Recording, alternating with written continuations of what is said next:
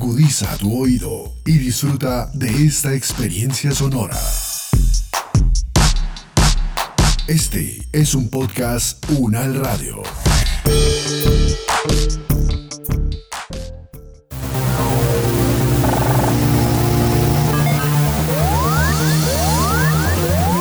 Siete días en el mundo. Les damos la bienvenida a la primera edición del año 2021 de Análisis UNAL, Siete días en el mundo, una selección de las noticias que nos deja la semana. Comenzamos.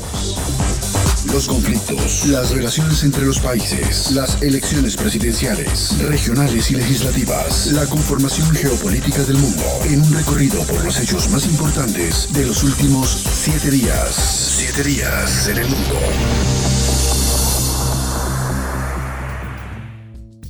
El gobierno colombiano anunció que venderá ISA a Ecopetrol.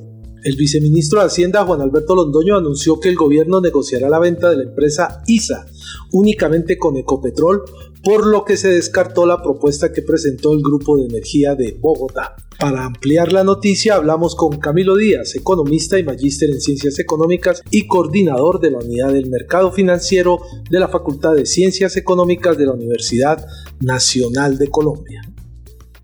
Lo primero que hay que decir es que de todos modos eso puede ser objeto de una revisión administrativa, porque lo que se va a hacer con ISA es venderlo a una empresa pública para precisamente permitir que se haga un contrato interadministrativo entre la empresa, que sea obviamente de control estatal, en este caso Ecopetrol, y la nación. El Grupo de Energía Eléctrica de Bogotá sigue siendo controlado por Bogotá. La ciudad tiene más del 60% de las acciones del Grupo de Energía Eléctrica de Bogotá. Entonces, pues debería permitirse que haya una cierta puja, digamos, entre lo que está ofreciendo Ecopetrol por ISA y lo que pueda ofrecer el Grupo de Energía Eléctrica de Bogotá también por ISA, porque eso permitiría incluso que la nación pudiese obtener un poco más de valor por, la propia ISA.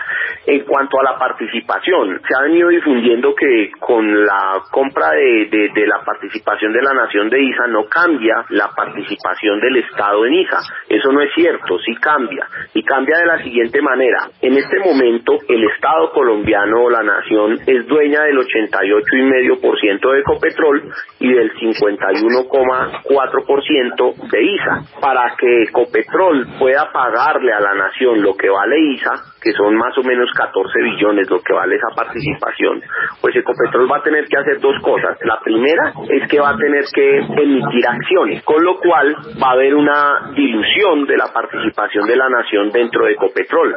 Se va a vender otra porción de Ecopetrol, con lo cual ya los colombianos no tendremos el 88% de Ecopetrol, sino el 80%. Y al Ecopetrol ser nada más el 80% de la nación y comprar ISA, pues también lo que compre de ISA, pues la nación es solamente la dueña del 80% de eso.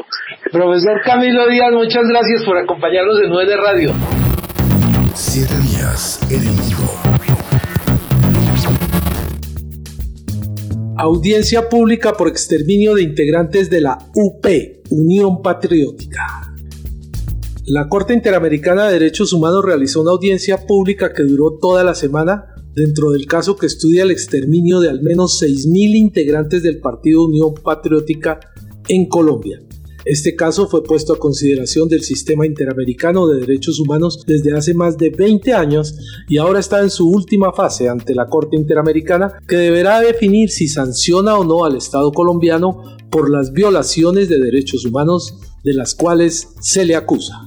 Analizamos este proceso de la mano de Aida Yolanda Bella Esquivel, congresista por la coalición de la lista de la decencia y presidenta del partido Unión Patriótica. Es eh, una de las sesiones claves para definir en última instancia el caso del exterminio de la Unión Patriótica. Es el caso número 11.227 que pasa de la Comisión Interamericana a la Corte. La Comisión Interamericana falló. Este documento que tengo en mis manos además porque es sobre el informe de fondo. 27 años, Guillermo, trabajando eh, un grupo de juristas encabezados por Jael Quiroga de la Corporación Reiniciar. Eh, no es cualquier trabajo, es un trabajo realmente el más grande, el más documentado y el más discutido en la historia de la Comisión Interamericana de Derechos Humanos. Nosotros tenemos en este caso 6.532 víctimas. De ellas un poco más de 4.000 personas que han sido asesinadas y desaparecidas, pero un desaparecido de hace 25 años. Incluso los estamos encontrando en las fosas comunes. Eh, acabamos hace algunos días de encontrar un compañero asesinado hace más de 25 años en Antioquia, en una de las fosas comunes. Este grupo de juristas eh, realmente se han dedicado porque no se ha encontrado un caso igual en toda América Latina, incluso en los casos de las dictaduras. Esta es una situación muy delicada. ¿Y qué pasa en este momento? En este momento, este informe de fondo pasa a la Corte, porque el gobierno en el 2019, en mayo, el gobierno conoce el informe. Ellos lo estudian y entonces en muy poco tiempo, porque son tiempos también delimitados, el gobierno dice no, nosotros no tenemos con qué reparar esto, es imposible, eh, no puede ser, eh, todas esas víctimas no son y entonces piden que llegue a la Corte. Es el gobierno que pide que llegue a la Corte y nosotros realmente aceptamos que vaya a la Corte. Eh, pienso que el gobierno eh, no debe hacer lo que está realmente realizando, es revictimizándonos, diciéndonos 219. No, no les da ni pena, ni, ni vergüenza, ni se sonrojan. Eh, y yo creo que esto realmente la comunidad internacional lo va a entender perfectamente. Aida Yolanda Bella Esquivel, muchas gracias por retornar a la radio por las emisoras de su universidad. Saber para interpretar. Según la Organización Mundial de la Salud, el coronavirus es de origen animal y no empezó en Wuhan. El jefe de la misión que hace parte de la OMS, Peter Ben Embarek, y quien estaba encargado de investigar el origen del virus COVID-19, presentó ayer los resultados de dicho estudio y descartó la hipótesis que sonó con bastante fuerza desde el inicio de la pandemia que aseguraba que se trataba de un virus que resultó de un accidente en un laboratorio de Wuhan.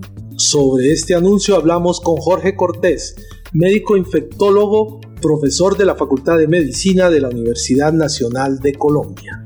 Pues, eh, en este caso había la hipótesis de los laboratorios de Wuhan, porque Wuhan es uno de las es una ciudad que tiene un instituto de virología muy reconocido. Semanas antes del inicio de la pandemia, el, el Instituto de Wuhan había dado una gran revisión en revistas internacionales sobre los coronavirus, sobre lo que sabemos del SARS. Es uno de los laboratorios expertos en coronavirus y, por supuesto, en este caso, lo que se pretendía era acabar con eh, esa teoría conspirativa que dice que el virus ha sido un virus hecho en los laboratorios y que provenía de Wuhan específicamente. Y aunque por supuesto es llamativo que Wuhan haya sido la, ciudad inicial de la explosión de esta pandemia, pues obviamente ese era justamente el interés de entender, o uno al menos de los intereses. El otro por supuesto es entender cuál es el escenario en el cual eh, están los microorganismos de forma natural, sabemos que son los murciélagos, pero cuál es el intermediario, cuál es el proceso a partir del cual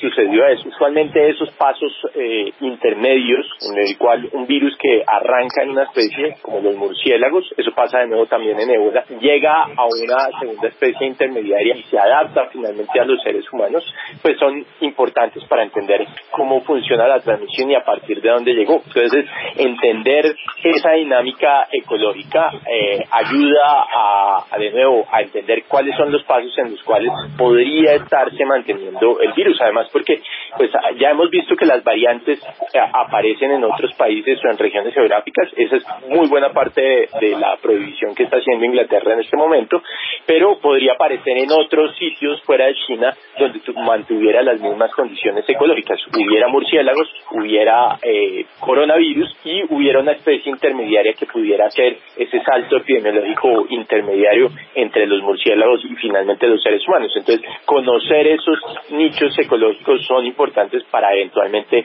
hacer un bloqueo y vigilancia de cuáles son los escenarios donde podría aparecer o una nueva versión del SARS o un nuevo coronavirus que pudiera ser parecido o ligeramente parecido a lo que conocemos hoy en día y dar lugar a una nueva pandemia. Finalmente eso es al final lo que estamos tratando de, conocer, cómo vino la pandemia y cómo hacemos para evitar una nueva.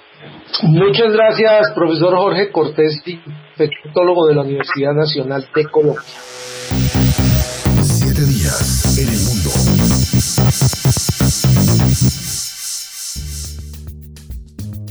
Parto en casa, propuesta que se discutirá en el Congreso. El representante del Partido Liberal a la Cámara, Juan Fernando Reyes Curi, presentó un proyecto de ley para permitir a las madres gestantes que puedan elegir si desean realizar el parto en su hogar o en una clínica. El proyecto busca evitar la violencia obstétrica que cada vez se denuncia con mayor frecuencia en el país. La ginecóloga obstetra y consultora en humanización del parto, Susana Bueno, nos contó un poco más sobre la violencia obstétrica y las implicaciones del proyecto.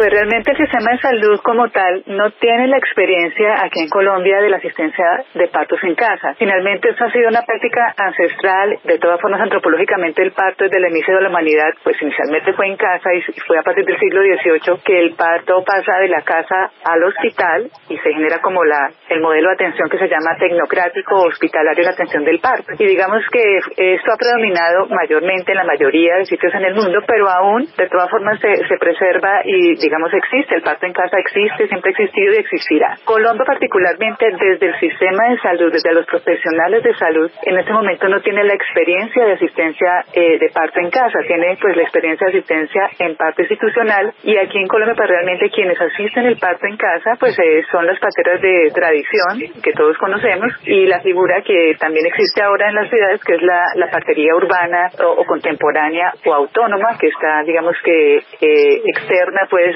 al sistema de salud. Por lo cual el trabajo sería grande eh, en ese sentido y también considero yo que eh, invitaría a que el Ministerio de Salud del Estado eh, contemplara la posibilidad de ampliar los actores, sí, digamos de mirar un nuevo modelo también de atención que involucrara también incluso la figura de la partera profesional o enfermera obstétrica, como se conoce en otros sitios, o que entonces también cambiar un poco la formación para, digamos, capacitar a los profesionales para la asistencia al parto en casa, porque en este momento pues no la tenemos, no tenemos la experiencia. Doctora Susana, esa es una discusión con las mujeres, ¿qué tanto podemos entrar a terciar ahí los hombres?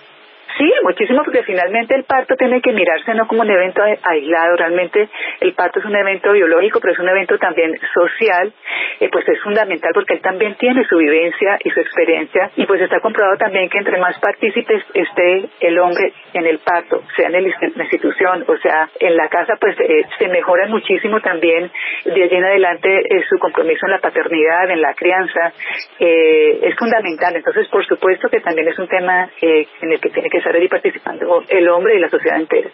Doctora Susana Bueno, ginecóloga obstetra y consultora en humanización del parto, muchas gracias por estar aquí en UN Radio. Siete días en el mundo.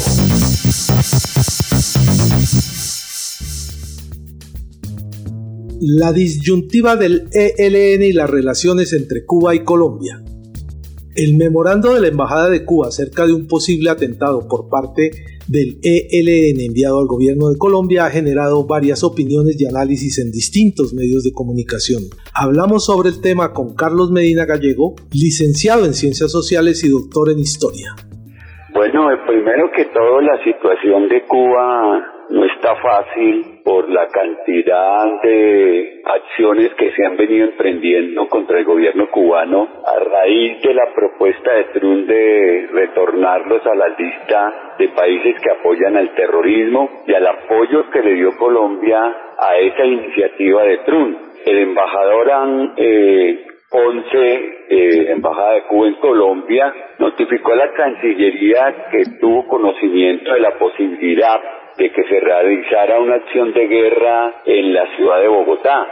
Y inmediatamente la Cancillería reaccionó para poner al tanto al gobierno colombiano y se tomaran las medidas por si se podría producir ese, esa acción de guerra por parte del ELN. La situación se complica por varias razones. Primero porque la delegación de paz del ELN se encuentra estacionada prácticamente detenida en La Habana por el incumplimiento del gobierno nacional de los protocolos de retorno del gobierno del presidente Iván Duque y por la solicitud que ha hecho al gobierno cubano de que extradite a Colombia a los miembros de esa eh, delegación, cosa que eh, Cuba no ha podido hacer ni va a hacer en razón de que hay un acuerdo que está circunscrito a los tratados internacionales en el marco de la solución política en la cual se comprometió a acompañar ese proceso conjuntamente con Noruega y otros países acompañantes y garantes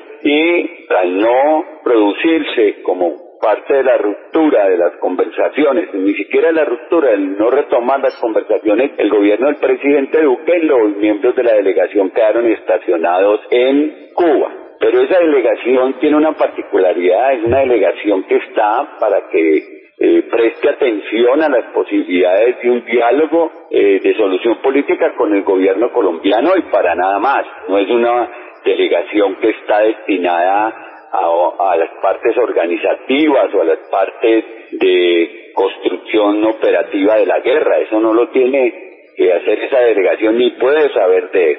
Y la otra es que es muy complicado para esa delegación poder em, tener conocimiento de las acciones que emprende la organización en Colombia porque eso es responsabilidad de cada estructura. El comunicado que sacó la organización, el LN, lo que ha hecho fundamentalmente es desmentir cualquier tipo de acción para Bogotá de acciones militares y señalan la posibilidad de que eso se constituyera un, en un falso positivo para sindicarlos a ellos, involucrarlos a ellos, pero que en el comunicado que saca el, la dirección del ELN dice que no se, no se iba a producir ningún tipo de atentado a la ciudad o que estuviera planeado un tipo de atentado. Profesor Carlos Medina Gallego, muchas gracias por estar comunicado con UN Radio. Hasta aquí el recuento de algunas de las noticias que nos dejó esta semana.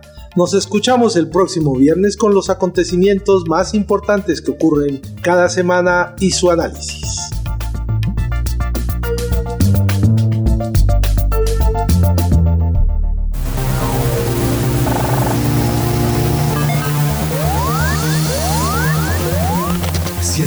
En el mundo.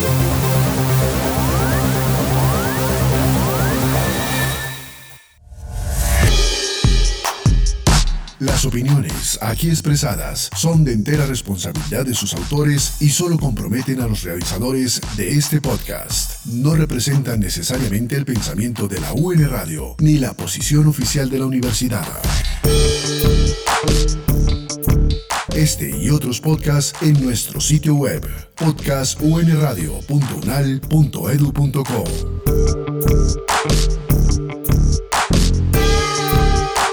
Universidad Nacional de Colombia, proyecto cultural, científico y colectivo de nación.